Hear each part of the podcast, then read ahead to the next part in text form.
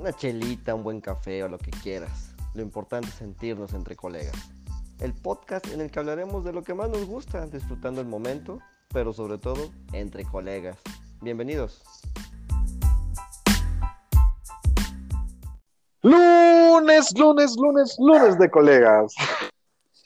Bienvenidos a este capítulo donde vamos a estar hablando de aquellos negocios que ya no existen actualmente y que los recordamos con mucho cariño y algunos de ellos con melancolía, con nostalgia, de que formaron parte de nuestra vida y pensamos que siempre iban a estar ahí, pero ya no están.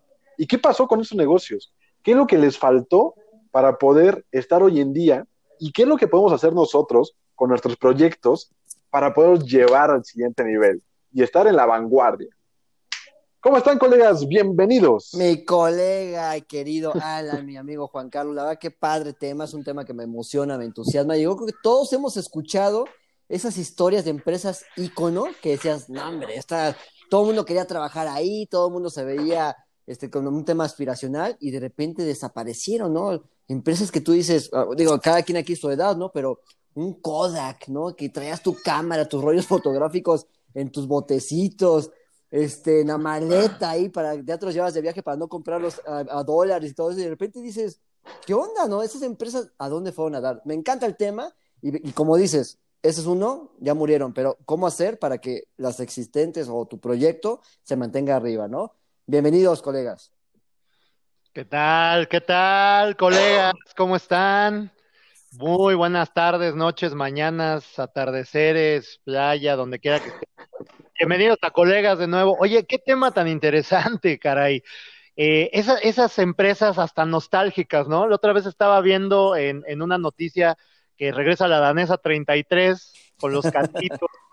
me acuerdo que me iba a comprar mi cantito de los Bills de Búfalo, cabrón, ¿no? Soy fan de los Bills de Búfalo. Qué, qué, qué bonita nostalgia, qué fregón que regresa. Pero también la perspectiva de esas empresas que murieron contra los nuevos negocios, las nuevas plataformas, los nuevos proyectos que están y cuáles son los proyectos en los que yo me voy a enfocar a futuro o cómo voy a hacer yo mi proyecto para que no le pase eso. Buenas tardes, colegas, bienvenidos. Claro, no, y también reconocer a las empresas que se han mantenido por 100 años, 200 años, ¿no? Este, o sea, hay, hay, que aprender y copiar también cosas y que te inspiren esas historias a, a cómo las adaptas tú a tus temas personales, temas profesionales para mantenerte en ese juego, ¿no? Yo creo que también depende mucho de la dirección que lleve el proyecto o de las gerencias de los proyectos, que son los que al final del día toman decisiones, ¿no? Porque hemos han tenido oportunidades esas empresas, las que ya no existen y que recordamos con mucha nostalgia, y no se quisieron subir al barco y pensaron que por el monstruo de empresa que eran, que jamás les iba a pasar a ellos. Así como todos pensamos, ¿no? Jamás nos va a pasar a nosotros. No sé si recuerden el caso de Blockbuster. ¿Cómo no? ¿Qué, qué, qué, qué hacíamos nosotros viernes en la tarde, en la nochecita? Nuestro maratón de películas que justamente platicamos hace ratito. Ir al blockbuster, buscar la película que te gustara, llegar a tu casa, prepararte unas palomitas. Qué bonito era esto. Pero ¿qué pasó? Oye, ¿Desapareció? en el mostrador vendían palomitas, chocolates, dulces, Coca-Cola, refrescos. O sea, vendían todo para que ahí compraras toda tu tarde. Con, condones, Era para que llevaras cocina a tu casa. Era toda una fiesta. Ah, eso no vendían, bueno, yo pensé que sí, los ponían siempre al lado de una farmacia, güey, si no, pero... No, la, la, verdad es que sí, planeabas un fin de semana, si ibas a rentar entre semana, en el 2 por 1 era, era como el cine, ¿no? De que tenías producciones, pero el fin de semana era no, tenías que regresar la película al día siguiente. Y yo me acuerdo, o sea, hay un este los comentarios que, que vas escuchando y leyendo o videos que vas también siguiendo y dice, oye, es que Blockbuster es la experiencia, nadie, todo el mundo quiere venir aquí a, a ver a quién se encuentra o la película que vas a coger, el chocolatito como tú decías, pero la otra vez leía, escuchaba un video de este Gary que decía, no, güey, para mí lo más poca madre es levantarme a la hora que se me pegue la gana y ver qué película voy a poner con mi control remoto, ¿no? Con, desde mi celular. ¿No? Claro. Entonces, ¿qué, ¿qué, qué, experiencia de, ay, si voy a ir el viernes? Era una hueva, la verdad, ya hoy, hoy, que ya conoces lo otro, sí, no, no, te gustaba el abarrote de ir a ver, ay, güey, ya estrenaron la de Rocky 1. No, ¿No te gustaba la experiencia de ir? En su momento sí, pero mm. hoy que la tengo la experiencia en mi mano. Sí, claro, claro, claro. claro. Oye, güey, Exacto. Este o sea, lo recuerdas con nostalgia y dices, qué bonito estuvo ese momento, pero decir ahorita, güey, tienes que ir el viernes ahí por una película y después tienes que ir el sábado en la mañana, güey, desvelado, qué hueva. A regresarla. No, o sea, regresarla. no, no. Claro. Sí, o sea, y, vean, vean lo que pasó aquí, cabrón. O sea, Blockbuster, siendo el monstruo que era, llegó una pequeña empresa llamada Netflix que le dijo en el año 2000, ¿qué onda? ¿Hacemos sinergia o no hacemos sinergia? Sí, güey. Y, y ve la, o sea, Oye, Alan. la prepotencia de, de, Blockbuster que no quiso aceptar eso y Netflix dijo, ¿sabes qué? No importa, si tú no quieres estar conmigo, te voy a enseñar que no estamos tiendas físicas para ser los número uno. ¿Te acuerdas cómo era Netflix también en sus inicios? Sí, yo me acuerdo, era lo que iba. Sí, sí, sí, sí, sí. no estaba tan accesible, perdón, no estaba tan accesible como está hoy en día. El método era más complicado de afiliarte. Pero yo antes de Netflix me acuerdo otra plataforma que fue muy exitosa que se llamaba Cuevana o Cuevana, Cuevana. Ah, bueno, pero Ahí, ya, ya, diferimos. Sí, porque ya es otro. Te... Ya es piratería. Es otra plataforma, no es otro estilo, exacto. Eso ya es piratería. Es como ir a comprar la, la, la película en lugar de rentarla. Pero llega antes que en el cine, güey. No manches, güey. Ajá, o sea, a lo que me refiero a lo que me refiero es que. Pero después tu computadora trae el pinche disco, güey, por tanto virus que vas a tener. Pero, pero a lo que voy, a lo que voy, sí, o sea, pero a lo que voy es que hubieron plataformas, entre ellas Netflix, Cuevana, otras, otras plataformas que fueron empezando como a desgastar a, a, Blockbuster. Eso es a lo que voy. Y aparte, pero aquí lo interesante del tema es que Netflix le ofreció a Blockbuster tener esa sinergia, o sea, asociarse, güey. Y la empresa, o sea, la dirección de Blockbuster dijo, güey, a mí una empresa pequeña como la tuya no me va a hacer temblar, no, me va a dar miedo. Y ve lo que pasó. Pero Juan Carlos dice algo muy cierto, o sea, Cuevana empezó a mostrar dónde estaba un talón de Aquiles y Netflix dijo, ah, ok, ah, ¿qué tal si lo legalizo, no? ¿Qué tal si me las ingenio? Veo la, veo la oportunidad. Como Spotify Exactamente, encontró la oportunidad y dijo, si hago esto, esto, esto, puedo ofrecerlo. También Netflix en su momento era por correo, ¿no? Tú te suscribías, te llegaba un, DVD y luego, no sé si ese DVD, digo, en México creo que no llegó así, ¿no? En Latinoamérica, pero en Estados Unidos, no sé si el DVD lo tenías que regresar o ya te lo quedabas, era para tal uso. La verdad no sé exactamente, ¿no? Pero luego lo que ya no me tocó eso. Lo que dice Alan, sí, hubo arrogancia, ¿no? Tú no vas a ver así que y aparte era por una cantidad este, que dices, no, hombre, o sea. Y, y bueno, y Blockbuster hasta empezó a tener salas de cine. 50 millones de dólares. Exactamente. ¿Y cuánto vale hoy Netflix, no? La plataforma, bueno. Exacto. Y, eh, y, también Netflix en su, en su afán como de crecer, de hacer cosas diferentes, empezó después, yo me acuerdo, con el, con el tema de los videojuegos, o sea, como quiso innovar dentro de ese mercado para ver si le funcionaba, pero pues no le funcionó nada. O sea, le funcionó un momento. Sí, bueno. Bien lo dijiste. O sea, su repunte como que retardó un poquito su, quiebra al meter eso, innovando, ¿no? Pero ya no pudo innovar dentro del mismo giro, ya tuvo que, que entrar otro giro. Y como esto hemos visto muchos casos, o sea, no es el único, ¿no? También yo me acuerdo de BlackBerry, o sea, en los años 2000, ah, todos queríamos tener un BlackBerry, güey. y veías a los empresarios con su BlackBerry. Hoy en día, ¿quién quiere un BlackBerry? No, no. ¿Existe BlackBerry? Sí, creo que sí existe, pero ya nadie lo quiere. Sí, Nextel, ¿no? Lo platicamos en algún programa, ¿no? También, ¿no? Era padrísimo, wow, pues aquí el radio, poca madre. Y luego Nextel empezó a sacar Blackberry, celular. Algunos celulares que hicieron, Telcel sacó su, su radio y pésimo, malísimo, ¿no? Este, pero bueno, al final de cuentas me, llega mucho la frase que, que, viene aquí, de que lo hemos sacado en algunos programas de, de Einstein, ¿no? De que uh, va un poquito, la voy, la voy a explicar un poquito, ¿no? O sea, dice locura es querer tener los dos diferentes haciendo siempre lo mismo. Pero Blockbuster se dijo, es que aquí siempre me ha funcionado hacer esto, siempre lo hemos hecho así y siempre ha dado resultados. Está bien, o sea, pero tienes que seguir analizando tendencias, oportunidades, consumidores, los cambios generacionales. Hoy hablamos mucho del millennial, pero ya viene otra generación más abajo. Esas generaciones que han existido siempre, los mercadólogos han estado observando cuáles son sus gustos, sus costumbres, sus tendencias, y, la tendencia siempre va hacia la comodidad. Vamos a ver más adelante si no regresa, como las modas de las casas y los pisos y todo eso. vintage, algo Exactamente, ¿no? Pero hay que estar pendiente siempre. Fíjate, por ejemplo, por ejemplo, hay empresas, como tú dices, la arrogancia de Blockbuster, de Blockbuster, estoy de acuerdo. Por ejemplo, Coca-Cola, ¿no? O sea, yo, para mí, Coca-Cola es un icono de marca, ¿no? Que ha sabido adaptarse a la situación. Tan así que cuando empezó, empezó vendiendo aquel jarabe que le llamó Coca-Cola hace ciento y tantos años, y hoy vende agua de limón, esto, aquello, vende hasta leche, son los dueños clara. Entonces, ¿cómo, cómo tiene una, una empresa que se abre a las oportunidades, una empresa que se abre a la opción de vender algo diferente a lo que, a lo que vende? lleva más de 100 años en el Te mercado. diversificas. creo, que el ejemplo más claro que tenemos hoy en día, que para mí fue un boom, que de empresas que se adaptan a las necesidades o a las tendencias que están del futuro, lo vivimos ahorita en la pandemia, ¿no? Grupo Modelo. Digo, no hay Por cerveza ejemplo. de desabasto, no se puede vender cerveza. ¿Y qué hicieron, güey? Digo. Pedro hay que saber más del tema, No, no, buenísimo. Pero, o sea, eso impresiona porque tienen una agilidad mental y dicen estas empresas, ¿sabes que Yo no voy a quedar atrás. O sea, yo sigo vendiendo porque sigo vendiendo. Tengo que innovar y tengo que adaptarme al mercado y como vienen las reglas y seguir Sí. hacia adelante.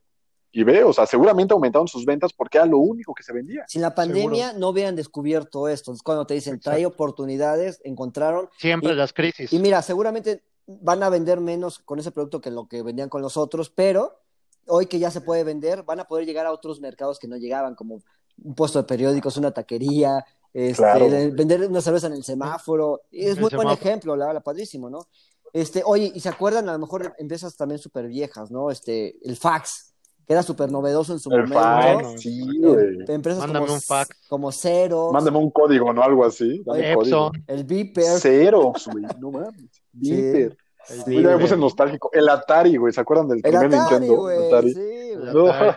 Y antes del Atari, antes del Atari, todavía más ruco, había algo que se llamaba el Intellivision. Television, güey, sí, güey, sí, sí me acuerdo. Sí, sí, Puta, sí. ese sí ya, no- Nunca ya no. lo jugué, nunca lo jugué, pero sí lo. Yo Ya, ya no Sí. les llegué, güey. Sí hubo amigos que lo tuvieron. Atari sí. Yo tuve uno, sí, sí, tuve, sí. tuve Pero era televisión todavía blanco y negro, ¿o qué, güey? No, no, no, ya era colores de las gráficas así de que por cuadros, por cuadros que iba bajando y subiendo, o sea, bien interesante, Oye, mi, Atari cuando lo conectabas, había una madre que la conectabas así como que la- no era el audio y video, era directo a la antena, pero había un Sí. artefacto que era un botoncito que le ponías computer, TV. TV. Ajá, entonces ya, Ah, yo Sí, tenía sí. ese entonces también. ya le güey. cambiabas a la computer Sí, sí, y era el Atari, güey. ¿no? Y, una pinche madre espantosa y un botón, güey. ¿no? O sea, Y era la maravilla, la maravilla de, de- la güey. televisión, ¿no? Y a mí me vienen nostálgicamente con algo que crecí, por ejemplo, la danesa 33, que iba todos los domingos, o Burger Boy, ¿no? Que era, pues, la primera, antes había un McDonald's en México que estaba en Pedregal y era el único que había, entonces no las podías ir todos los días. había, güey, las filas Eran filas interminables, exacto.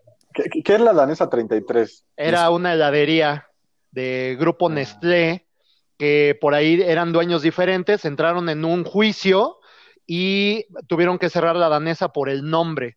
Y acaban de ganar el juicio y ahora están anunciando que se va a volver a abrir, después Sí. de 20 años. Sí, ya hay helados ahorita en el autoservicio que encuentras de Ah, mira. Mesa 33, Y, la verdad. y- y- y era, vendían, eran muy Wow. como, no sé si los dueños eran como muy aficionados al fútbol americano, pero la gran promoción que había era casquitos en donde te Sí. ponían el helado. No manches, buenísimo. Te ponían ahí Innovadores. te los ibas comiendo, ¿te acuerdas, Pedro? Yo sí me acuerdo, cabrón. Yo sí me acuerdo. Ay, Ah. justo en la infancia, güey. Justo en la infancia. Oye, pero Bueno, aquí, aquí es importante también mencionar, o sea, bueno, yo tengo un proyecto, yo tengo una empresa, a lo mejor ya tengo varios años, a lo mejor voy empezando, pero ¿qué hacen que una empresa así se mantenga, no? O sea, ¿qué podemos recomendar aquí, no? Desde mi Claro. punto de vista, siempre el tema del servicio, calidad, ya no son ventajas competitivas, ya son necesarias, No, ya ¿no? no. es- o lo tienes o lo tienes, pero yo creo que si algo puedo este, comentar y que me consta de mi experiencia este, como emprendedor es la innovación, ¿no? Porque al final de cuentas, cuando, y voy a poner un ejemplo personal, ustedes saben que estoy en el tema de educación en línea, universidades en línea, Claro. universidad virtual de negocios, y dice, oye, ¿cómo vas a abrir una universidad cuando hay más de mil universidades en México que son virtuales? ¿Dónde Claro. puedo encontrar una oportunidad? Y donde encontramos oportunidades de que, oye, todo el mundo me pide, trae tus documentos ahorita, este, te vas a conectar seis, siete horas este, al día. Oye, mejor encuentra una oportunidad donde te hago fácil la experiencia, sube tu documento aquí, empieza a estudiarlo, me trae los documentos, este, que sean periodos accesible, cortos. Pedro? Sí, ¿Ser la- accesible? y Claro. vamos en algo. Entendiendo la necesidad de las Exacto. personas y siguiendo las tendencias. Tú encontraste un área de oportunidad Sí. muy grande que nadie estaba atacando. Tú dijiste, güey, yo sé que necesitas estudiar, pero yo sé que no tienes el tiempo suficiente para ir a hacer tus trámites burocráticos Exacto. y todo. Aquí lo hacemos fácil, acompañado, y una excelente propuesta de valor que me encanta de tu universidad es 20 minutos al día y puedes sacar tu licenciatura en un cierto periodo de tiempo. Y está súper bien. De hecho, he tenido, digo, no yendo a casos tan grandes como Coda, Qatar y este, Blockbuster y todo eso, hay empresas pequeñas que son familiares, que llevaban 100 años en la familia y que hoy en día están a punto de quiebre porque siguen con ideas viejas. Y los, los que están manejando la presidencia o la gerencia, pues son personas de 60 años, 70 años, que ellos crecieron la empresa con una a un ritmo y dicen, no, güey, Exacto, y a mí me funcionó tantos años así. Se casan con la idea. Y tú vienes un chavito de 30 años, de 28 años, de 25 años, a quererme decir cómo manejar mi negocio y qué es lo que tengo que implementar, pues estás mal. Y ahí se quedan con esa idea casada y es cuando no empiezan a ver que ahorita el marketing tradicional ya no funciona, que los comerciales en, tele son demasiado caros para lo que te dan, que la nueva tendencia está a través de redes sociales Instagram, Facebook, Google, YouTube, LinkedIn, y no quieren invertir en esto porque dicen que eso nadie lo ve. No, están escuchando a su mercado ni leyendo a su mercado. Cuando pueden tener el, método de publicidad más barato y más rentable y más... Sí. O sea, más... Pues que, llegue más fácil, que, llegue más fácil al consumidor. ¿Hace cuánto no ves un programa de televisión? Un programa de televisión abierta, ¿hace cuánto? Que no sea fútbol, o un deporte. Yo tengo años que ni siquiera aprendo la tele. Yo también veo solamente el fútbol. sí, claro. Solo fútbol. Sí, sí, sí. Y, el automovilismo. Oye, ahorita que dicen eso, también eh, en mi familia, muchísimos años, por parte de mi madre, eh, estuvieron en el negocio de la carne de obradores y empacadoras y todo eso, ¿no? Pero te hablo desde hace 60, 70 años, mi tía abuela llegó a México a, poner este negocio. Y una de las causas por las que como que se perdió el negocio fue cuando llegaron las certificaciones TIF. Mm, sí, no? Que, que, que, exigía, ellos vendían mucho a la comercial mexicana y a empresas muy grandes, y cuando, cuando, cuando llegó ese punto, pum, fue como el punto de quiebre para muchos negocios, eh, dedicados al tema de la carne. O sea, no, no, no actualizarse, ¿no? Dijeron, no, no, va a pasar nada, este, adelante, hombre, sigamos igual, y ¡pum! Mis clientes... dijeron, a eso se llama selección natural, güey. Sí. Solamente sobreviven los más fuertes. Sí, pues, pues sí, cabrón. Sí, sí, sí, sí, sí. Sí, sí. La, la, verdad, si yo con esto quiero entrar al consejo del día, ¿no? Porque al final de cuentas queremos dejar aquí el, algo, una semilla, ¿no? Que, que te sirva. Entonces, yo digo que, mira, sea lo que vendas, sea lo que emprendas, siempre vas a encontrar una oportunidad de negocio, ¿no?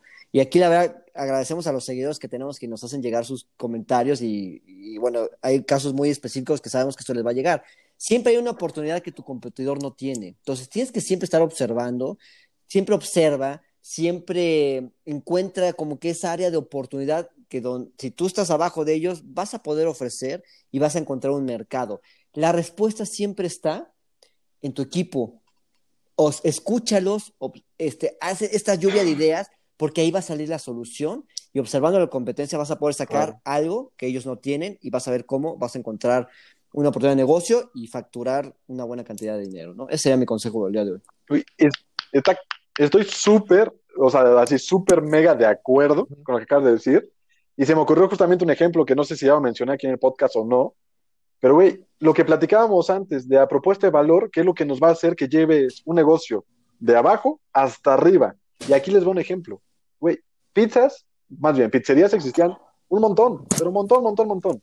Llegó Domino's Pizza con su 30 minutos o la pizza es gratis y todos decían, güey, y empezabas a marcar a Domino's porque todos teníamos la esperanza de que llegara y que no tuviéramos que pagar. De ahí pues fue la neta, ¿no? Pero fue su propuesta de valor. E innovó y ¡fum! Hicieron franquicias que llenaron todo el país con Domino's Pizza. De ahí todas las pizzerías empezaron a copiarte con las motitos, reparto a domicilio. Dejó eso una propuesta de valor. Domino's quitó este, la garantía de 30 minutos. Y de repente, ¿qué pasó? Todos pensaron que no se podía innovar en ese mercado. Y llega la pizzería que más vende actualmente, que tiene una propuesta de valor, que seguramente ya tienes en la cabeza cuando dije la que más vende actualmente, que tiene una propuesta de valor que te dicen, hot and ready, llegas y tu pizza está lista. Cuando empezó, cuando empezó sí fue su propuesta de valor, güey. Hoy párate un domingo en un, en un Little Caesar y ya no es su propuesta de valor porque haces filas y filas y filas y filas, ya no es hot and ready. Ya no. Pero ve cómo una propuesta de valor los llevó de un punto a otro e innovaron dentro de un segmento que estaba súper competido, que se supone que ya no se podía innovar más, y ve lo que explotó y es la pizzería no sabía que era la que más vendía. Qué buen dato me estás ahorita compartiendo, la verdad. Y para mí Domino's Pizza no me gusta, o sea, pero Domino's lo hemos creo que platicado, no vende pizzas, vende hueva, ¿no? No quiero salir, no me quiero parar, no voy a salir por mi pizza, entonces y si de mí llega tarde ni la pago. Claro, y a mí sí me han llegado varias gratis, ¿no? Sí, a mí también, muchas, muchas. Oye, ¿y no les ha pasado que luego sale tu mamá o tu papá o tu pareja y te dice, no, pobrecito, se los van a cobrar a los empleados, este, pero ¿sabes qué? Sí. Eso es, tú estás ofreciendo eso como propuesta de valor. Exacto. Claro, estás en otro país y no, no, pero hasta el mismo empleado dice, no, no, no, para nada, nada que me la pagas. y aquí luego el empleado te dice, no, es que me la van a cobrar a mí, que no sabes si sea cierto, ¿no? Yo creo que no, yo, sé este, que no se las cobran. Ahí está, entonces, si queremos ser mejores en las empresas y en la competitividad y precios, exige esas garantías que se están pidiendo, ¿no? Correcto. Oye, Por supuesto. también, ¿cómo vamos ahorita de, la tendencia de los negocios que no funcionaron? Eh, también importante ver de repente cómo, cómo enfocamos nuestros negocios para el futuro, ¿no? O a los emprendedores que van hacia el futuro. Es, es bien interesante eh, que, sean, que sean cosas eh, puntuales. Yo tengo en esta nueva sección, no sé si sea nueva sección o no, pero yo le quiero decir nueva sección. Yo tengo cinco puntos. Ah, ¿Se acuerdan de, de? Cinco puntos para localizar tu negocio futuro. Rudy, ya no me acordaba de eso, cabrón. Tengo cinco puntos bien interesantes que se los voy a decir porque ya los escribí. Primero, el punto número uno. Hasta me vale madre si los quieren escuchar, yo se los voy a decir. qué buena razón. Ya los escribí, ya los digo. El punto número uno, creo que es muy importante. Primero, observa el mercado hacia el que vas, ¿correcto? Punto número dos, identifica el producto ideal, obviamente basado en el mercado que tienes. Punto número dos, ten clara tu capacidad de inversión. Perdón, punto número tres, ten clara tu capacidad de inversión. Punto número cuatro, planea o haz tu plan de negocios. Y el punto número cinco, pon fecha de inicio y hazlo. Esos son mis cinco puntos con los que me despido para Está buenísimo tu resumen. Número buenísimo. Innoven, innoven, innovación. ah, bueno, sí.